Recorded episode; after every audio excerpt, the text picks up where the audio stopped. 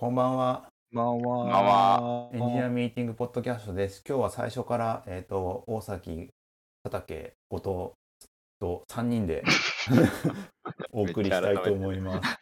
はい。えっ、と、この番組やエンジニアや、ウェブ系エンジニアという3人がだらだら喋っていく1時間番組です。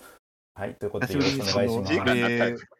言った気がしましたね。そういうの。気がしますね。はい、そんなわけで2月になっております。このあの月1ぐらいになっちゃってますけど、2月になっておみあのコロナ、オミクロン株がだいぶ流行りまして、自分の周りにも濃厚接触者とか、オミクロンかあのオミクロンなのか分かんないけど、コロナになりましたっていう人が増えてきてしまって、結構てんやわんやになっておりますが、いやわんやですね。周りの人たちとかかかってません？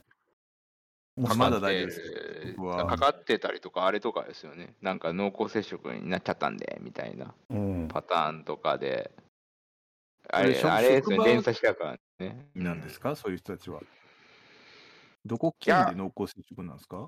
お家？お家とか、お子さんとか、なんか家族か、家族とか、あとなんだろう。ななんか結構確かにいろんなパターンがある気が。まあ、あと、まあ、じじじ実家とかにこう帰ってるパターンとかもありますもんね。ああ。まああ、その面倒見に帰ってるって感じですか？あ、そうそうそうそうそう。ああ、そういうのはあるんだ。うちもあの保育園が子供が通ってる保育園でちょうど今日かな？あのかかりかかりました。あの感染者が報告されたので休園しますっていう連絡が来てしまい、ああ、うん、あのしばらく自宅なんですけど自宅にあの一応もういろいろあってじ自宅保育させてたんであの、うん。多分接触してない濃厚接触とかなってないからから大丈夫だと思うんですけどももし通わせてたら子供が持って帰ってきて親がかかるとか全然ありえたでしょうね。うん。いや恐ろしい、う、うん。ん恐ろしいっていうかあの重症軽症は置いといてなんかあのうん行動制限がかかるのが辛いですね。あそうだよね。それが一番ですよね。そう。そうなんですよ。とはいえ、どこにも行くわけではないけどね。うん。うん。ただなんか、むむやみやたらに、お前は外に出るなって言われるのは、なんかそれなりにストレスかかるよな、と。そうだよね。いや、見やたらに、まあまあ、そうか。なんですけども、そんなわけで、あれなんですよね。今ちょうど時間がだいぶ僕ありまして、休みをちょっと長めの休みを偶然取ってて、いやいいっすねなんか。それはそうだそう。だけど外に出れないっていう。そあの子供こ0歳の子と3歳の子もいるしあの1人だったらさいくらでも外出るんですよ。多分オミクロンだったらね。だってもう人によってはさあのもう完全にリモートで OK になったからさ地方開拓してる人とかいるでしょああ、ああ、いるいる。いますね結構いるね。地方のコワーキングスペースを攻めてる人とかさいるいる。ああいうのとか人一人だったらやれるけどさすがにちょっと子供いたり子供ちっちゃいしとかなるとできないじゃないですか。うん。なので、はいあのー家でどうしようかってなってゲームをやるのかあのーうんなんかいろんな学習サービスあるからせっかくだから学習サービス資格系を真面目に真面目にっていうかやってみようと思ってとりあえずコ コーセラを登録して、GCP とかのやつをやってんすけどなんなんかもう量が多すぎるしめちゃくちゃコーセラ多いよね。てかこ、ワンカリキュラムが多くない？まあいいんだけど、充実していて。うんいやなんか世の中本当にその充実ししてるなって思っててさ。それこそささあの GCP のさ認定試験とかはさもう完全にその学習教材としてコーセラあれコーセラとリンクしてんのかな？なんかうんコーセラとは、が提携してるよね、あれ。コーセラとは違うところにあの GCP の認定試験のサイトない？いや、知らん、そこまでは。なんかそのカリキュラムのやつ英語の英語しかないんだけどうん。うんコーセラだと動画になんか翻訳してくれる誰かが翻訳してくれるとそれが字幕として表示されたりするけどうん。あのーじたた確か日本語はあんまなかったはずでだけど一応公式に提供してたりとかあとはなんだあのーユーデミーだってねいっぱいあるしね、うん。もう逆にこんだけ量があると何をやったらいいかよくわからんぞってなってるよねそう。ねしかも大量の時間だもんようわね。から。うんんね多くない？ユーデミーのなんか。ユーデミーー。もね、多い。めちゃくちゃあるでしょ、あれ。あるっていうのは、その、なんていうの？あの、あの、講師勝手にユーデミーってやれるじゃん、なんか。認定とかじゃなくてさ、はい。めっちゃ多いなと思って。あああ、あの、教える側がってこと？教える側がめちゃくちゃ多くない？ Udemy。Udemy 多いのか。あの、 Udemy、探すの大変と思って。今まで Udemy で何やったことあります？なんかやったことあります？あ。今ちょうどやってる、おうあの、データサイエンスとプロダクトマネジメントをなんかちょちょ本当は同時にやるつもりはなかったんですけど同時同時にい一個はもうなんかそれをカリキュラムとして受けるっていうのにちょっとあの応募してたんで、まあ、それはそれだったんですけどもう一個はちょっとなんかあの別の仕事の、えっと観点で、えっとすぐこれがちょっと必要にっていう感じだったんで、やってるんですけどすすごい量だからうなんんか割と空いてる時間全部使ってる。え空いてる時間があるだけいいじゃないですか。ちょっと後でリンク教えてくださいよ。どれくらいの量なのかっていうのが気になるな。てか、てか本当量多いやつは多いもんね。しかもさ、ユーデミーの場合って、なんか年末とかになるとバーゲンセールですげえ安くなるから よくわかんないんだ90とよねかで。しょうん。確かに俺それで買ってるやついっぱいあるわ。うん。なんか俺、あれ、あの、UX のイラストのやつとか買ってたりします。めっちゃ安くて。意外な。思い出した。あ、安い、今買っとこうと思って、なんか、こういう感じでいい感じで書けますみたいな。ユユーデミーのせいで、あれ、あのカリキュラムの適正価格がよくわかんなくなってるもんわ。かんない。全然いや、わかんない。でもや安いなって、あの、思い、あの、今やってるデーサイエンスのやつが26時間あるんですよ。はい。で、まあ、に2万いくらとかでしたっけ？どうだったかな？26時間で2万いくらで、それが90%割引とかなってない？そんなことない？そうそうそうそうそうそうそうそそうだよあね。もうなんか、あのー価格表示のなんか法律に触れるんじゃねえかぐらいな感じの あの金額の割り方をしててすごいよね。う。もう完全にそのタイミングで買った方が絶対お得じゃんってなっちゃうから。そうだよね。うん僕とかしか買ったことないかもな。僕もユユユーデミーで買ったのなんだっけな？なんか多分僕 R とかはそれでや覚えたんですよ。ああ。R と Py- Python やったかな ?Python やってないか。ラストもなんかユーデミーで買った記憶あんな。ああ。やった、やってはいないかもしれないけど。まあなんか。で、うんでそうやらないよね。でこれ僕、これ面白いのが、ディープラーニングコンピュータービジョン A2G オープン CV SST が3%完了で放置されてる。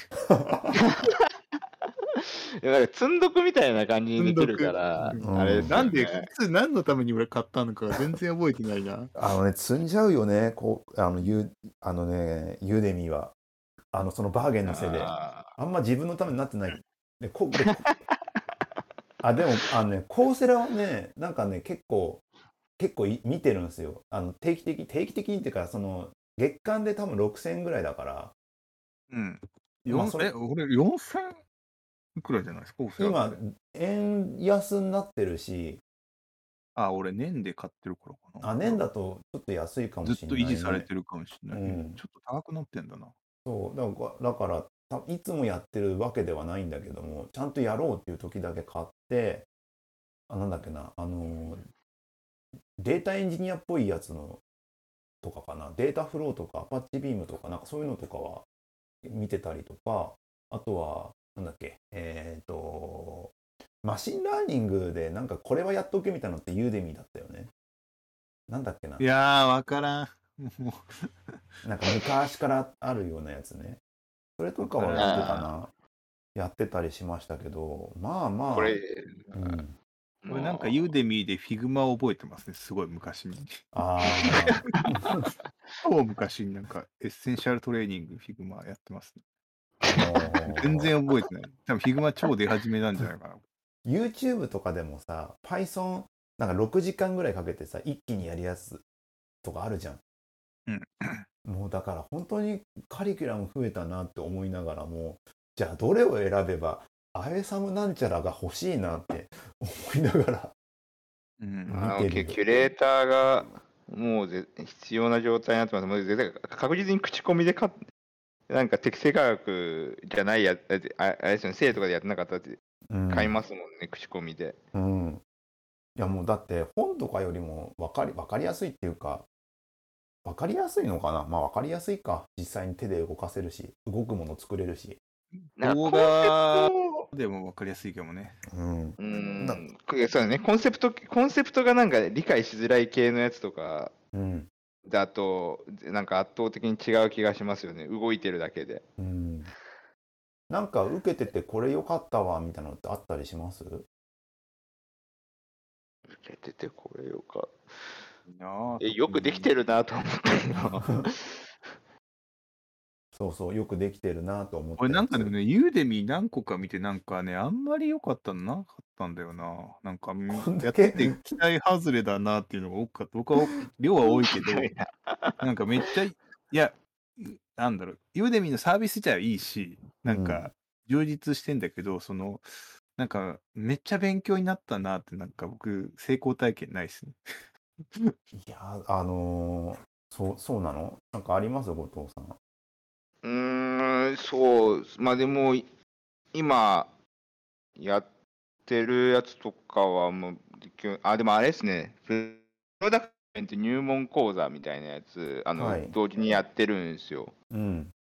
で、なんかあの、いろんなところから集めた、まあ、情報とかもまあ集約されて体系的になってるはい。じゃないですか。はい。で、なんかあんま、やっぱ出てない、うん。あの話だったんで、うん。まあ、はまあ、コンセプト系だし分かりやすいなとか、なんか、何々とこれは、えー、と間違えられるけど違うとか、まあ、はい。はいここがポイントみたいな、まあ、構成自体もよくできてるし、うん。まあ、あれですよね、ビジュアルエイドの、あの、めなんですかね、めちゃくちゃビジュアルエイドがめちゃめちゃくちゃ優れてるかっていうと、そうではないと思うんですけど、まうんあ、あの、じ阻害しないぐらいのクオリティはやっぱ担保されてますよね。ああ、なるほどそうね。うそんれでもそうそうそう講師によりけりてか、コースによりけりてか。いや、それはなんかでも多分あるんだと思う。うんなんで、あのー今見てるのはその曽根原さんっていう人のやつだったんですが、うんあのプロダクトマネジメントのすべてってあの本書いてあるはいはいはいはいあのーこの人のを見てこう買おうかな今度もとは思ったりはしまああ、ああ。これは強いな。いや、じゃあ本でいいんじゃいないかってならないですか、でもちなみに。す。まあ、本でいいんいやちなみにまあそそその人の本も読んでるじゃないですか。で、あのそれはそれでああなるほどねっていうふうに理解したつもりの上であの違う視点で話してるからなんかその、本でいいんじゃないかっていうともう結局本ってあの知るっていうとこだけで、まあ、やんなかったらまあいいもうまあ肉にはなってないじゃないですか。で、なんかその肉にするところの、なんかもうちょっとギャップをもうちょっと埋めてくれるところに、例えばこの2万4000円をありとするかなしとするかみたいな感じなんじゃないですかね。でもだって動画だから、なんかあれなんか、ユーデミーってあるんでしたっけ？課題提出とかって。僕課題提出課題提出あるやつとかもありますね。なんかクイズが入っててみたいなパターンとか。ああ、そういう。コーセラはなんか課題提出あるイメージだからさ。ユーデミー見てるだけが多いから、あ結局聞いてるだけになるのではって思っちゃった。でもあの、あのあれですよ、アサイメント的なやつは、あのー機能としてあるみたいだから、やっぱそこも講師によりそうですよね。だから手を、あのまあ、自分で考えた方がいいって思ってるんだったら、多分それを頻繁に入れると思うんで、コースの中に。そうそうそう。だからやっぱ、や,、まあ、やっぱり、誰がみたいなのは、すげえ気になる気がするなって思いますね。うーん。こんないい人を探せないもんな、パッと。なんかやっぱ人に勧めてもらって、まあ、こここれなんか、あの去年1年のなんか、あのなんかも目標みたいな感じで立てたやつもそうなんですけど、とりあえずなんか自分がすごいと思ってる人が勧めてくれた本は全部読むってしてたんですよ。うん。はいえーまあ人に勧めてもらった本って、あのーあこれは興味ないなって思ってても読んでみるとあなんかあなるなるほどなじゃないけど普段読まないものからその情報を得たりするとなんか全然違う考え方が手に入ることとかあったりとかするじゃないですか。はい。はい。それはそうね。まあ、それと同じ感じで、まあ、人が例えば本と同じようにユーデミーとかこちらだから、まあ、これやった方がいいよってこの人はすげえなって思ってる人が勧めてくれたら、まあ、一旦やってみるみたいな感じがなんかいいんじゃないかなっていうのははいはい思うね、はい。人に勧められてそうそうそうそうなるほどね。いや、あ、なんかね、それで言うと、そっか、あのね、僕、ユーデミーとか、あと、コーセラ以外にも、あの、会社の福利厚生で、あの、あの、ググロービスも眺めてた時があって、で、グロービスも学び放題とか言って e ラーニングがあるんですよね。今言っちゃえばはい e ラーニングだから、経営系のやつとかも動画で普通にもうあるから、うん。ーなんかそういうのとかぼーっと眺めてたりしてんだけどさ、もう普通にさ、プロダクトマネジメントとかとかあるんだよね。あありなんかありそうすなんだ、あの、アジャイルとウォーターフォールの違いとはみたいな感じ。10分でわかるアジャイルとウォーターフォールみたいなとかね。あるんですよ。わかるだろうけど、やるのは大変だぞみたいな感じ はあわかるの、あのか、あの、未来が決まってるやつでコミュニケーションコストをかけなくていい場合、かけたくないときはウォーターフォールでみたいなやつね。コミュニケー。ションコストをかけてうんたらかんたらの場合、ゴールが決まってなくて、まだ確定していなくて、うんたらの場合はアジャイルでみたいな感じの、あの、初心者向けのやつが、感じのやつがあったりするんだけど、もうなんか、体系化が、世の中の体系化が本当すごいなって思いながら、なんか眺めてたりしてたね。でも経営陣の言葉とかよくわかんないの。なんかもうすごいこと言っていろんななんか成功した企業の経営のレベルの方々の話とかのさ動画とか眺めてたあなんか急激に抽象度増しませんなんか。僕なんか普段クライアントワークでそういうすごい偉い人とかとたまが出てくる時あるんですけど、はいはい。なんか結構なんか、まあ、プロダクトを作るところで我々動いてるから、はい。まあ、抽象もまああるっちゃあるけど、結構何作るかみたいなところに収束していく話をするんだけど、はい。そういう人が来ると急激に抽象度が上がる時がああ あまあまあ。で、あのなんかめっちゃ話面白かったし、議論うん。でできたんだけど、何の話なんだっけとかなる時 あるんで。まあまそれはありそう。あそうですね。一応経営の方に行けば行くほど抽象度を扱う仕事をするっていうもんですからね、そう。うなんか、しん、かも話大体面白いっすよね。面白いんですよね めっちゃ進んだ気がするんだけど、全然進んでなかったとか、ようあるな。めっちゃ議論したよね、なんだけど、結局、足元見てやっていかなければいけないみたいな 結論ね結論。いやまあまあでもそういうのとかをさでも体系だってさこうやっていきましょうみたいなのがさエンジニアリングも以外もさ何でもなんかできててすげえなってやっぱ思っちゃうね。うーん。そう。でとかそう。とか言っても足元なんか困ることはいくらでもあってもう大体コミュニケーションの問題に終始するなって思うっていう前の話に戻るんだけど昔前に言ってた話になるんだけど。だからそうだからそれ以外のところはもうあのーとりあえず知識はつけないとなって気持ちになるっていう。そう。なんかでも、あのそういえば、そのユーデミややってあの思ったんですけど、はい。なんかあの、なんなんていうんですかね、あのすごい感覚的な話なんですけど、大学行ってたはい。時代が、まあ、ああるじゃないですか。うんうん。で、その時って、なんかその、まあ、普通に授業とか体系だってあのものずっとあの受けててやってて、うん。でもなんかあの、まあ、割と自分のメジャーとか興味があるものとか、なんかそこまではなんか一緒なんですけど、将来役に立つか、まあ、すぐ役に立つかどうか分かんない状況でやってるじゃないですか、はいはいはい。はいで、あのーすまあ、大学の時はそんな感じだったなと思って働き始めてからまあでも勉強とかまあ学習は続いていくじゃないですか。はい。でこの時の学習で、まあ、自分のやり方ででもすぐ役に立つこやっぱしてるなっていうあ感覚がこうあってでなんかなんか久しぶりに、まあ、体系立ってる、まあ、e ラーニングのあうんうんのコンテンツですけど、あめちゃくちゃ体系だったです、まあ、なんかあのあ大学の時でもなんかこういう感じ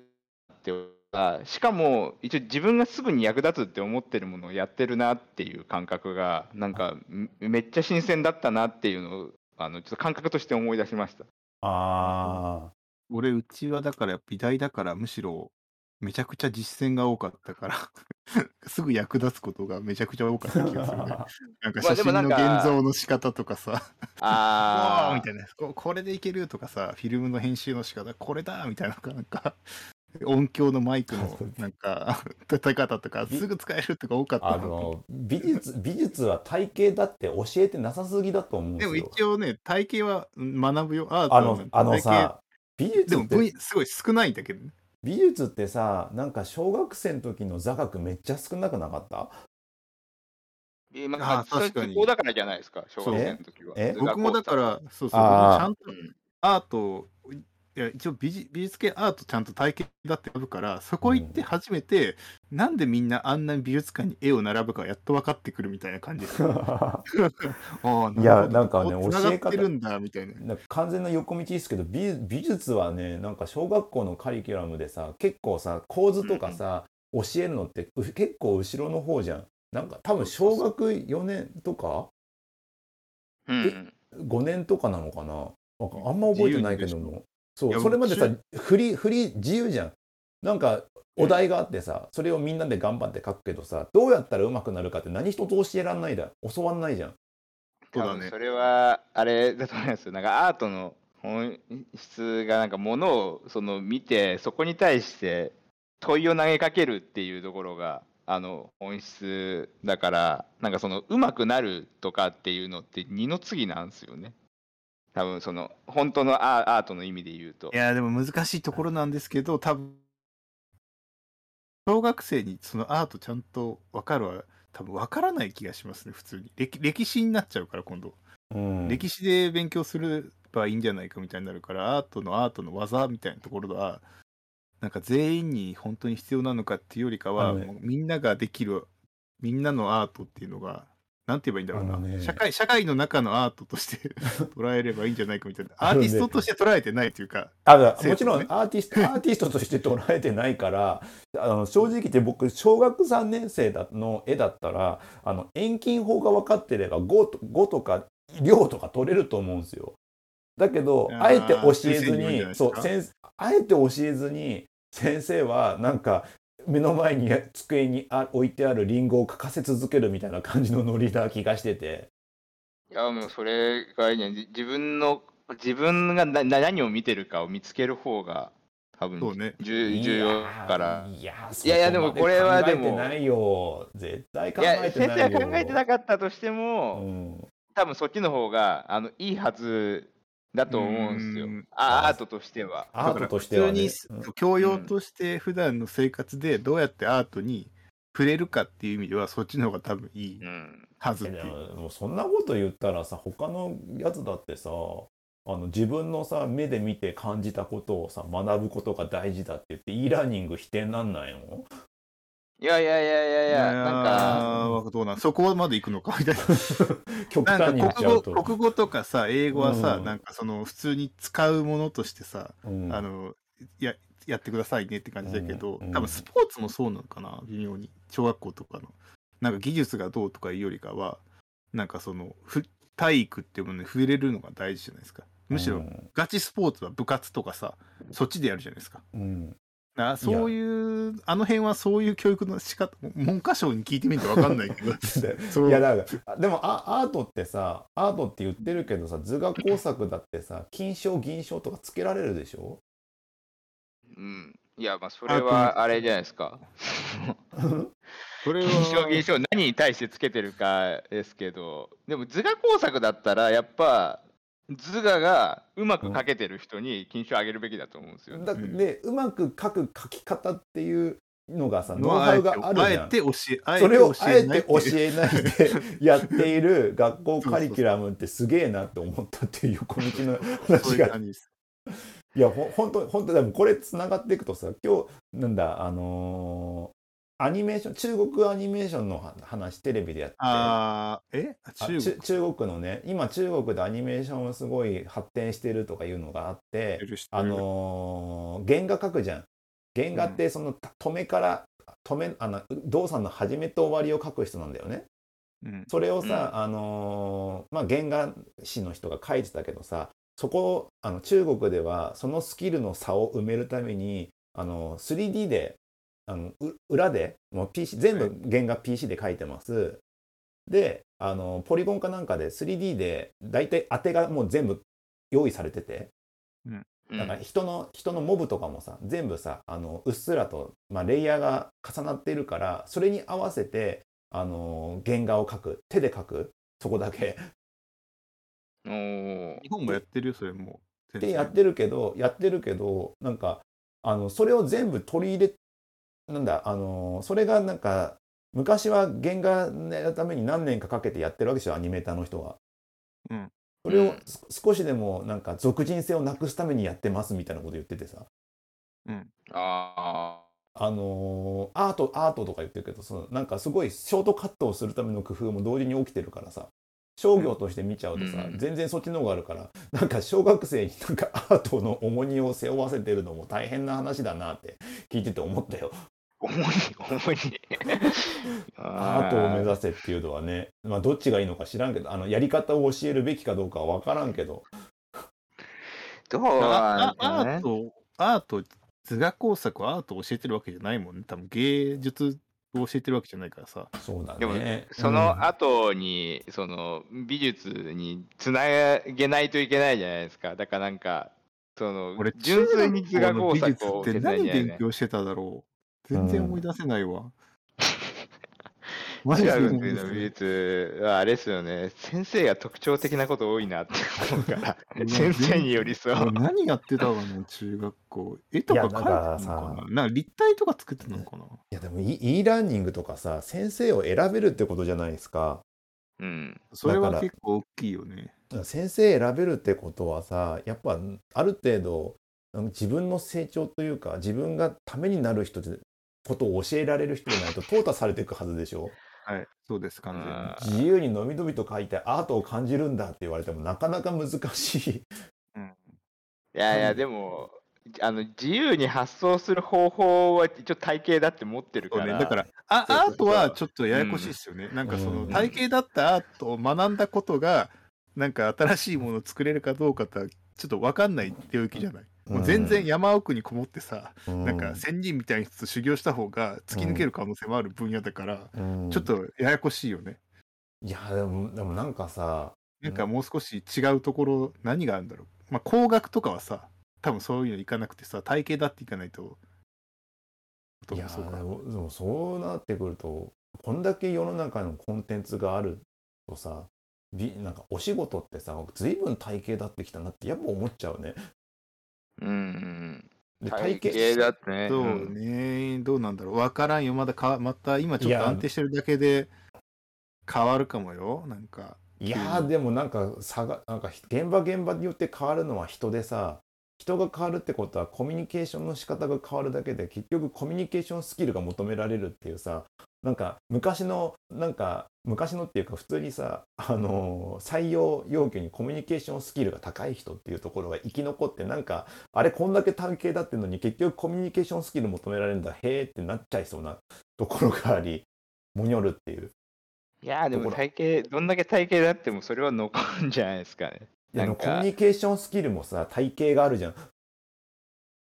あとはいえなんか結局人の組み合わせにたたおかげで無限であるからそこのなんか重大量の引き出しをうまく出し入れする人が強いみたいな。ーでもコミュニケーションスキルなんか確かになんか体系だってきたとかってあるかもしれないですけど、もし、あの、特定のその国とかうん文化の人と一緒にやるってなった時に全員が全員バラバラだったらすごいローコンテキストにやればいいっていう話で済むかもしれないですけどある特定の文化出身の人が多いみたいになると、多分そのバランス調整とかは体系だってるそのなんですかね知識からどう使うかがなんかめちゃくちゃ重要になると思うんですよね。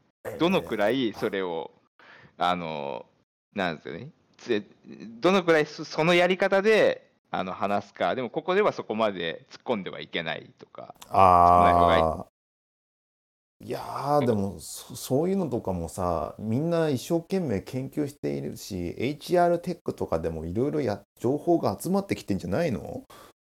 でも大体があのググローバルだったらローコンテキストにやりましょうっていうふうにうん振ってるし、あまあそれそうだね。がもちろん安全だし、うん。で例えば日本みたいにあのこうあの割とその同一の民族が多いとこだったら、そのやっぱ日本式の体系化にうん。こうなるから、これローカライズですよね、うん。ローカライズかグローバライズかどっちかうん。になってるから、うん。ミクスチャーはまだ体系だってないんじゃないですかね。でもパラメータが多すぎて。あーでもミクスチャーになった時にそれを活用する現場ってすげえ減る気がするんだよな。どうなん、うん。まあ、まあそういうのを活躍するところはいくあるだろうけど、でもチーム単位だったらある、うん。まあ、チーム単位はね確かにねうん。チーム単位だとあるね。普通にアジア圏の方々とか普通にあるもんね。このね領域はロシア人の方がめちゃくちゃ多いみたいな 感じとか。な。そういえばあるねよく考えたら。なんか今、うちの会社、ロシアの人多いけどさ、うん、それはなんか CG 周りの人が多い、ね。あああそっか。なんか理由が分かんなくて、うんなんか多いんですよ。まなんかロシアの人はすごい強い、ロシア、ちょっとロシアか分かんないです。旧ソ連のどっかかもしれないですけど、なんか喋ってる言葉はロシアのあの言葉っぽい感じだから、多分ロシアだろうなと思うんですけど、はい。ロシアってそんな 3DCG とかなんだっけみたいにちょっと思っちゃうんですよね。ーあでもあれじゃないですか。あのん結構リファラルで取る方がいいよねみたいな話とかでもずっとあるけど、なんかそれそれをベースにしたら一番最初にそのいい人取った人がそこ出身だったら、うん。リファラルして大体そこから来るみたいになるとなんかか簡単にひ一つのマイノリティの人がバッて増えるみたいなことってありえそうな気がしますけど、ね。かな。なんかこんなうん。にそんな 3D ができるロシア人って日本にいっぱいいるのかっていうのが。驚異的なんかえっと思っちゃった。なんかそのウェブとかだとさそのインドの人とか、なんかフィリピンとかアジアの人とか結構来るじゃないですか。うん。うん。ベトナムとか。はいるのはわかるんだけどなんか CG のところにロシアの人が固まっててなんかロシアって CG が進んでるんだって勝手に思ってますけど。日本にいる方なんですよね。多分かか。こうえ転職できたかじゃあそう聞けないからチームも違うし、話しかけれないから。でも、普通にでも、はい、あの外国に、えっと、外国人として来たら、まあ、割と同じロシア人、同系列の国の人と、なんか普段から仲良くしてるみたいなパターンとかは。でもでもなんか職域が一緒ってそんな少なくないですか？きっとな。3D できるロシア人だけで集まるってすごいなん確か変じゃそない？かれそれ聞いて思い出したんですけど別の話題していいですか？はい。ロシア人ロシア人で思い出したわけじゃないロけどさシア人であの 組織の話組じゃないんだ。織のいや組織の話でさなんか人事の方がツイッターかなんかでこういう人は取りたくないですって言って炎上してたのが立て続けにあったでしょ。いや知らん知らんなんすか。なんかそういうのがあロシアったんですよ。人は取りたくないってこといやそういうことでそれはないです。はダメだ。それはダメです。それはダメですけどなんだっけ。あのなんだっけな。給給料目当てにするとかそういう話だかな要はやりがいとかじゃなくて給料目当てにどうこうする人とは取りたくないですみたいなことを人事の人が言ったのかみたいな。まあまあ考え方なのであの言葉のあやではあるのであねえそれはそのまま捉えて炎上させる日本もどうかと思うぞって感じがしますけど。まあまあまあまあ文化の話があるけどさあのそうだよね。だうん。むただで働いていく人がいいんですかみたいな話になるからうん。そういうことじゃなくてそれ。あのこ言葉を間に取りすぎなもののなんかさ文化はそれなりにさあのかあれですよ。あのそういうことがあるってことは組織文化を守りたいってことなんでしょ？基本的に。そう。だからマインドが合ってるかどうかってだから別に普通のことを言ってるからでも間違ってない。さでもさ優秀な人がいてそこの周りの人集めてったらさマイノリティの人が大量に来た時にさ文化はさぬ覆されるじゃん。それそれっていいいいもんなのか悪いもんなのかどうなんだろうなって聞いててなんか思い出した。それをかか考えてたらあそういえばこんな話あったなってのを、事業がして。うん。まあいいけどうん、NBU の時でもなんかそんなような感じだった気がする。なんかいきなりさ人がわっと入ってくるとやっぱ文化が違いすぎるから組織を分けるとかがあったんですよね。うんうんそれこそ10年ぐらい前ですよもはや。うん10年前だよね。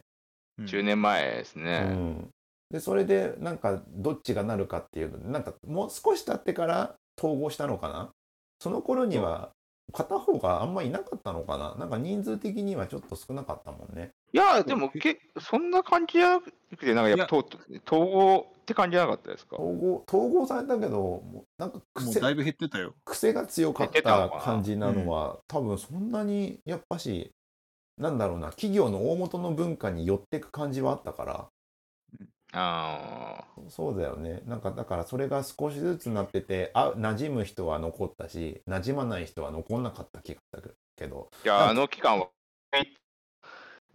まあ、古いって言っちゃうとなんかさ抜けた人がダメな感じがするけどさ。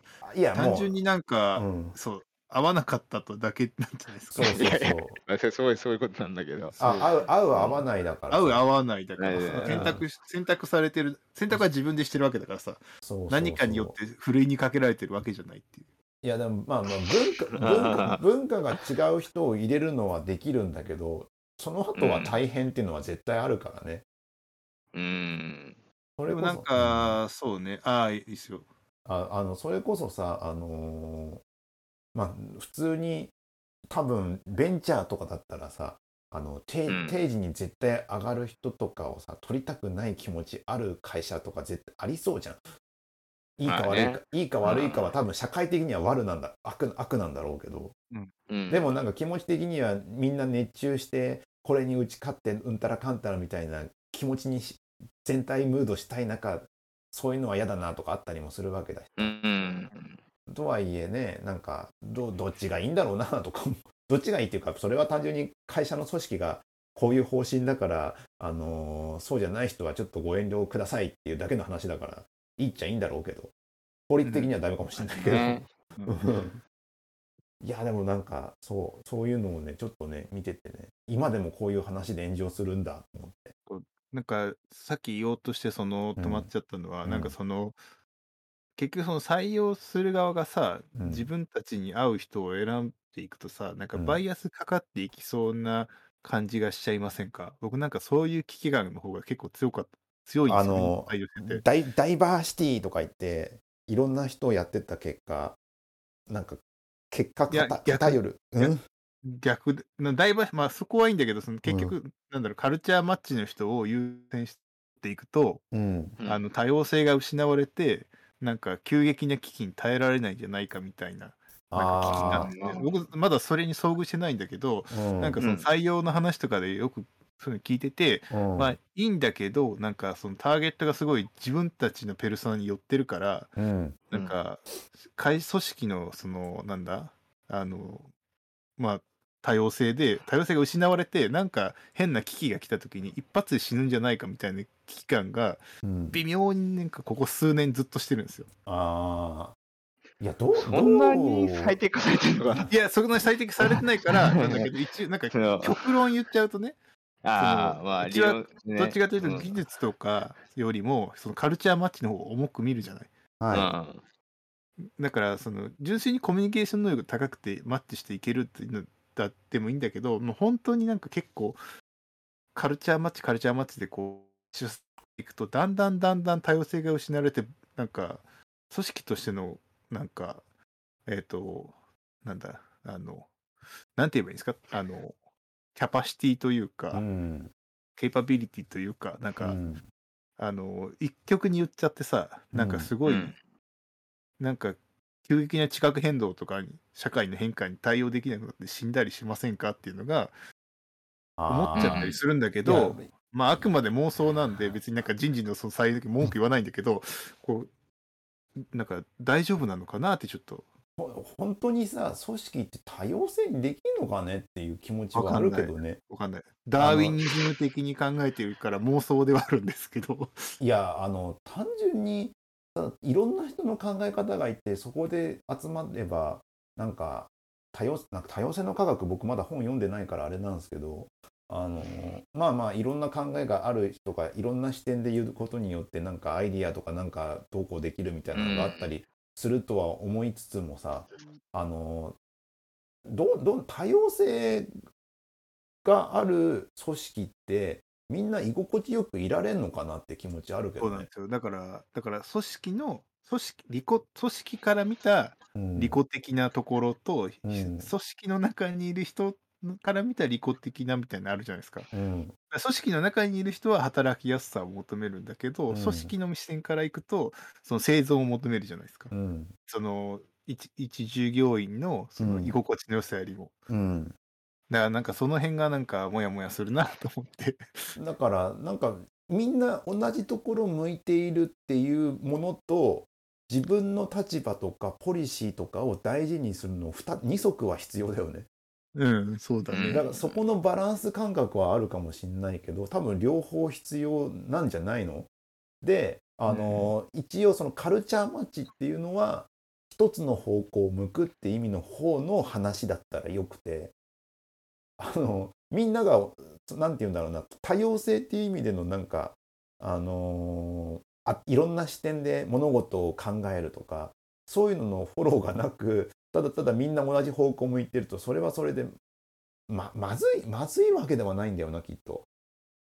いやでもさっきの佐竹さん言ったなんか変化がそうそうその文化が全然合わないようななんか激動が起こったら死ぬよねって話なんであーえでもねあれじゃないですか。そうそうあのクリエイティブな組織だったら全然ありえます。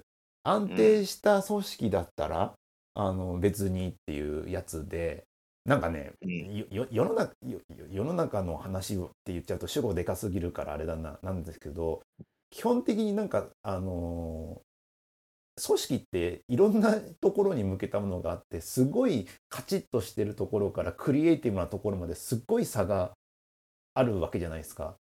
うんでクリエイティブなことをやらなきゃいけない組織って社会のほんの一部でしかないからうんだから自衛隊がクリエイティブみたいなこと末端でやったらダメじゃんきっと。あの吹奏楽部がクリエイティブになんか動いちゃまずいじゃん。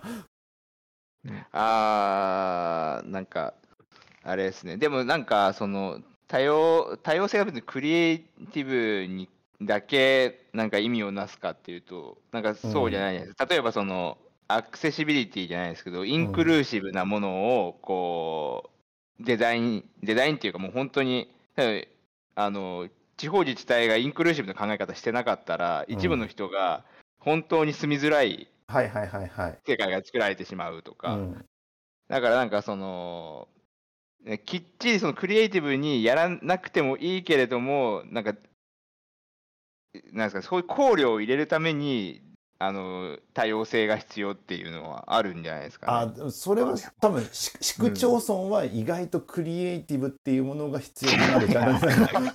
そういうこと？なんかそういうなんか、えなんかそこはクリエイティブじゃなくって普通になんかガバナンスの問題なんじゃないかいやいやいやだから意外とさあのどこなんだコロナ助成金かなんかをもらってさ浜辺かなんかにイカのさあのモニュメントを作ったとこあったじゃん。えなんだっけ？それあったっけ？そう。なんかそれモニュメント作ってこんなにお金を使うとは何事だとか言ってたらさ去年の夏ぐらいに観光名所になってさ観光が来てお金が入ったみたいな感じのもうなんかにぎわったみたいなのがあって何が起こるか分かんねえなってなったけどそれは一種のなんかリスクを取ったクリエイティブな話で行政って意外とそういうの必要あんのかなと思った時があったんですよ。ああ、それはでもリアルなこうクリエイティビティですよね。そうそうそう。市区町村で言っちゃうと。だからでもね、ジャンルによって本当違うと思ってて。だってオうんー、ケストラとかってクリエイティブってどこまで必要になるの？オいや、中に行ったことはないけど、どうなんだろうな。だってオーケストラ。ラって基本的に指揮者がいてそこに対しての、まあまあ、演奏の腕とかはあるかもしれないけどもまあまあし基本的にはしあのその楽団の一つの共通のものの音を作るってことをやってるわけでしょ？う。うんん。そこになんか独創性とはまた違う何かがあるじゃんチームプレーだからよ余計にうんチーム全体ではあれだけど、個人プレーの独創性はまたちょっと違うじゃんいやでもなんかそれ突き詰めていくとじゃあ指揮者が考えてそれをじゃあコンピューターに全部打ち込んだらいいのかみたいな話になんかなっていっちゃいそうな気がしますけどね。あだからなんかんど度合いがあると思うんですよ、まあ、ものによってね、だからそれがあるからあの別に組織として今なんか自分のいる組織はのクリエイティブ度合いどれだけそのふその不確実性を相手うん。不確実性を相手しなきゃいけないんだ次第があってある程度安定してきてるからある程度似たようなことを考えてるみたいな人たちが集まっても実は意外と問題ないんじゃないのっていう話になるのかな。あでもそう考えると、確かに自衛隊はそうやって確率になってんのかななんか試験とかで。いやだってだってさちゃんとさあの命令通りに動かないと死ぬじゃん、ね普通に確かに。そう言われたらなんかそうなのかもなって思ってきちゃいましたね。あの独断で動かないでしょうん。動でもけあれじゃないですかでもあのーなんだろうすすごい俗人化してでもやらなきゃいけないミッションみたいなそういうことができる人は限りなくゼロに近づいていくんじゃないですか。あまあ、まあでもでもそれがまあ問題ない職種というか職業もあるじゃないですかうん。っていうところがピンキリであるあるっていうか何がしか絶対自分の個性を出しに行かなければいけないんだっていう世界はが全てではないっていう。いやでも絶対どどどんなに安定してても絶対想定外のことは起きると思うけどな。いやまあ想定外のことは起こるかもしでもどうどうなんだろうクリエイティブそれこそさよくあるさうん。よくあるなんか市民市民系の映画でさちょっとあの主人公がさあの自分が大事だと思うことを前提にして上司に怒られてちょっとへこたれ、うん。なんかへこみながらも頑張っていくストーリーっていうのが多分受け入れられるけどもうん。世の中意外とそんなもんっていう 気持ちの狭間の中であると思うんですよね。あいやなんなんだろうななんかねデザイン会社だったら分かるんですよ。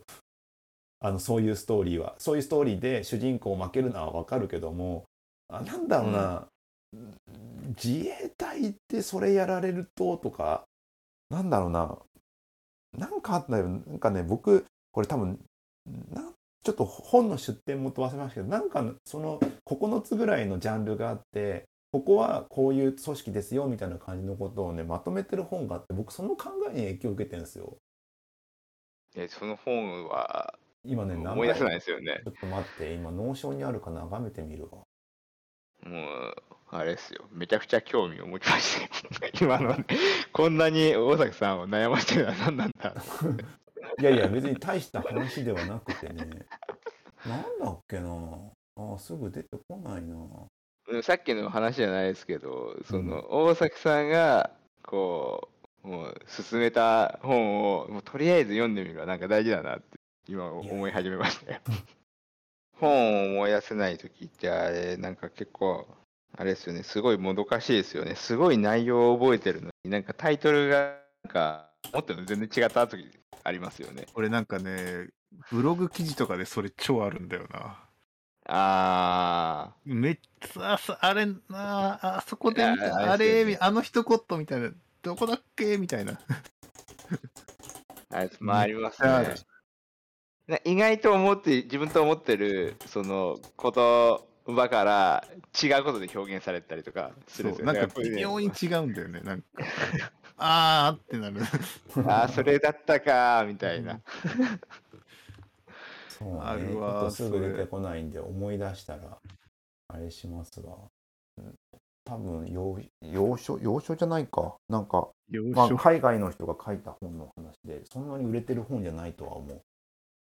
うん。でもすげえ影響を受けたんですね。影響を受けたっていうかまあそりゃそうだよななんですけど何でも女確一的にこうやったらいいと思うよを取り入れるわけにはいかないよねっていう。ああ。いや、まあでもなんか言ってもやっぱなんか、まあそういう考え方があるねって言って一回、なんかそれをなんか自分の周りで適用してみて、やっぱ違うよねっていうところまでがやっぱセットはいはいだってことですよね。はい、あのまあ、確率的にやるのは。そうっすね。ね。はい。そんなわけでちょっと話がそれにそれまくって 結局ユーデミはユーデミとかコーセラは何をやればいいんかがよく分かんなかったけどもうなんか喋り疲れたからもういいや。に勧められた講師を選ぶがいや結局。そうなんだよねなんかなんかねランキングとかあればいいんだけど、まあ、学位を取得とかさいろいろあるからねコーセラも英語だから辛いんですよ、うん健康とかもあるしね健康ってなんだヨガとヨガとか健あんのか康なんじゃないですか。健康あの学位とかもあるから COVID-19 コンタクトトレーシング。なんかいろいろあるんだね、へえまあまあいろいろ眺めてみます確かに、でもあれですね、コーセラ、いろいろ検索しても、アート系のもあんま出てこない。あーなんか、あれですよね、あの、グラフィックデザインとか、コンテンポラリーアートデザインとか、そういうのは出てくるけど、そうっすねね芸でも芸術と人文とかもあるよいや、なんか体系だって、蹴るやつじゃないですか。だからアートはいヒストリーとかもそうですけど。モダンコンテンポラリーアートデザインとかあるようん、それはなんか体系だないね体系だなんか別にそれはなんか、まあ、そうだよなっていうなんかありそうな感じだね。まあそやうですよ、ね、アートは、やっぱ、あれですね、ベースが、あれじゃないですか、うん。実践、実践って言葉だから、もうちょっと数が減るのはなんか仕方ないのかもしれないですよね。なんか思ったけど年取ってからね絵を描き始める人の気持ちがだんだん分かってきたよ。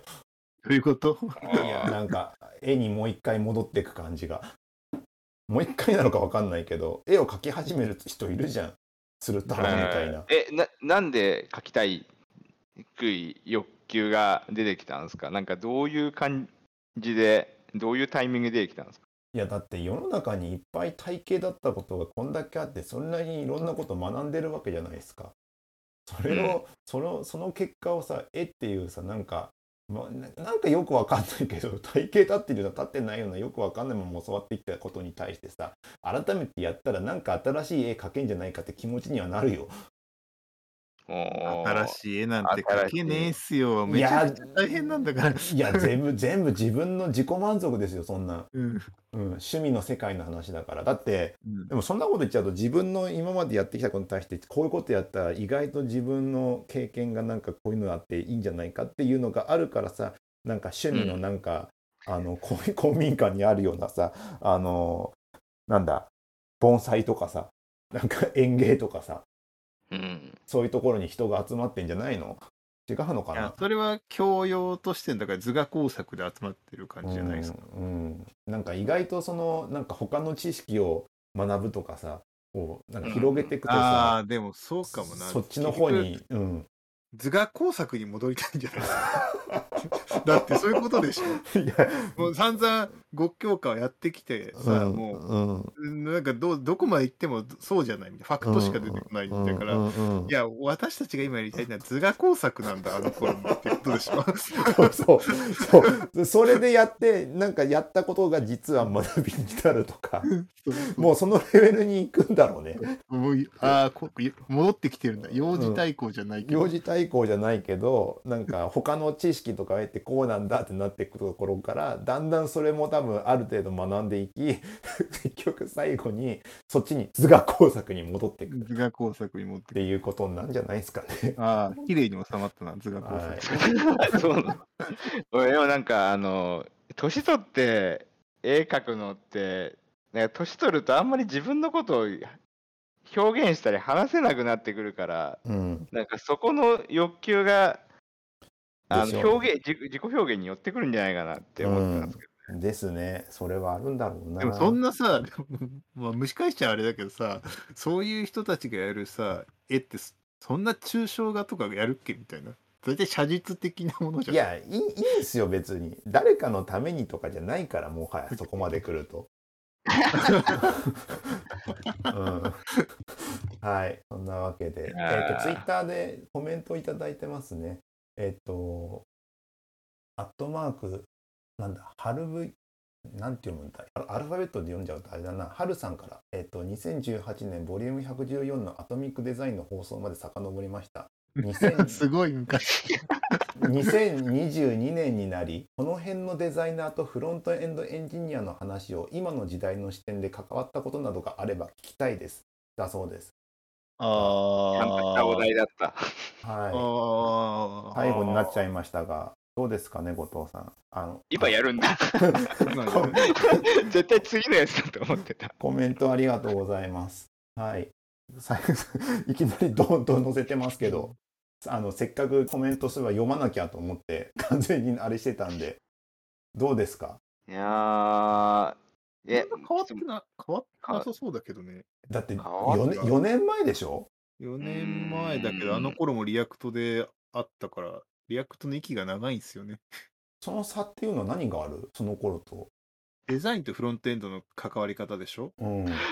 でも、あれっすね、なんか、あの頃の、ま、あの、特に書いてた時の、ああの頃の、うんなんか、あのーなんか、課題感って、なんかやっぱり UI だった気がするんですよ。デザイナーとフロントエンドでうん協業するっていううん。時も。うん。で、あのーまソフトウェアの効率化も図りながらも、体験も、あのーこう向上させないとねみたいな感じです。うんなんか今だと、デザインとエンドエンジニアももちろんそうだし、えーっとうんプロジェクトマネージャーもそうだし、でうんえーっとデータアナリストとかもそうだしっていう感じで、なんかそこが一緒に協業するのが普通になってうん。きてるからう、ん。なんか、あれっすね、なんか、時代の視点で変わったことといえば、なんか、よりなんか体験ベースになってきてる気がするなって。でそれがなんか当たり前に受け入れられるようにあなって。きてる。なんか大事だよねっていうと大事だねってなっててはいはいはい。はい。ですね。なん、うん、な多分デザインスプリントとかで一緒にやったりとか、なんかそういう時間の使い方の体験がなんか一般的になったっていうのもあると思うんですけど、なんかスプリントやってなかったとしても、普段の、あの開発の中でも、なんか割と一番最初から、あのー協業してるなって。へえ。まあ浸透したってことにもなるんですかね。浸透、そうですね。うん。UI、UX とか。話してたかちょっとわかんないから、そこまでの話なのか、これ端的に UI を実装する上での話なのか、わからんな 時代の視点で変わったことなどがあればって話だったから。すごい、いや、いろいろ変わってるんなんかね、だけど、どこを答えりゃいいんだっけみたいな、これ。ぎ技術的な話はまあまあバージョン変わったからこうだよねはあると思うんですけど、うんなんだろうな、なんか、なんか、あれでも、 Figma とか、しあったっけ、4年前。ないけど、なんかフィグマの登場はある、うん。なんだろう、うもっとなんかい、デザイナーとフロントエンドのイテレーションというか、ん。なんかチェックバックの速度も速くなったから、こうんのなんていう、意思疎通の速度がだいぶ上がったっていうのはありますよね。レイヤー変わったよね、多分 Figma のが出てきて。レイヤー変わったっていうか、そのし確認する、デザイナーとフロントが確認するタイミングの位置が変わってない。タイミングの、なんか、ヘルツが変わった感じ。うん。あ、そう、まあ、あの、打ち返しのね。頻度がね。打ち返しの。んで、うん。み見に行けばいいし、見たら変わってるしとか、それまでってスケッチとかをなんかうんプッシュして、まあ、何かしらのスケッチのなんかアップロードするクラウドのサービスに乗っかったら、やっとこう見れるみたいなさ、プッシュっていう概念があったじゃん、デザインとフロントエンドに。でも、うん。Figma が出てきたことにより、それがもっと速くなると。で、うん。さらに、あの今度、フロント側からはストーリーブックみたいなのが出来上がってくるから、うん。フロントがまあ実装してプッシュしたら、ストーリーブックみたいですぐ確認できると、実装はいはいはい。コンポーネント単位で、はいみたいなのの、このお互いのこの更新頻度がうん。めちゃくちゃ上がった気がして、こうツール群によって。だから、やってることは変わんないんだけど、その、なんていう、ヘヘルツ数、はいはいはい。通信通信回数、単位時間あたりの通コミュニケーション回数というか、頻度がめっちゃ上がって、なんかやりやすくはなってますよね。なるほどね。そんな感じですかね、2022年になったっていうう。ん、はい。まあ、2022年になりつつまだこの数日ですけど、1ヶ月です。一ヶ月ですけど2021年はい1年まで。コメントありがとうございます。Android とかも、うんなんか同じようにやるようになってきて、そうね、一緒だね。なだから、うん、フロントというか、まあ、クラクラ UI 実,、まあね実装と UI デザインの、なんか仕事のやり方は、だいぶ、なんか変わったというか、うんかうん本質的には変わってないんだけど、より効率化が図られて、なんか変な間違いとか少なくなった。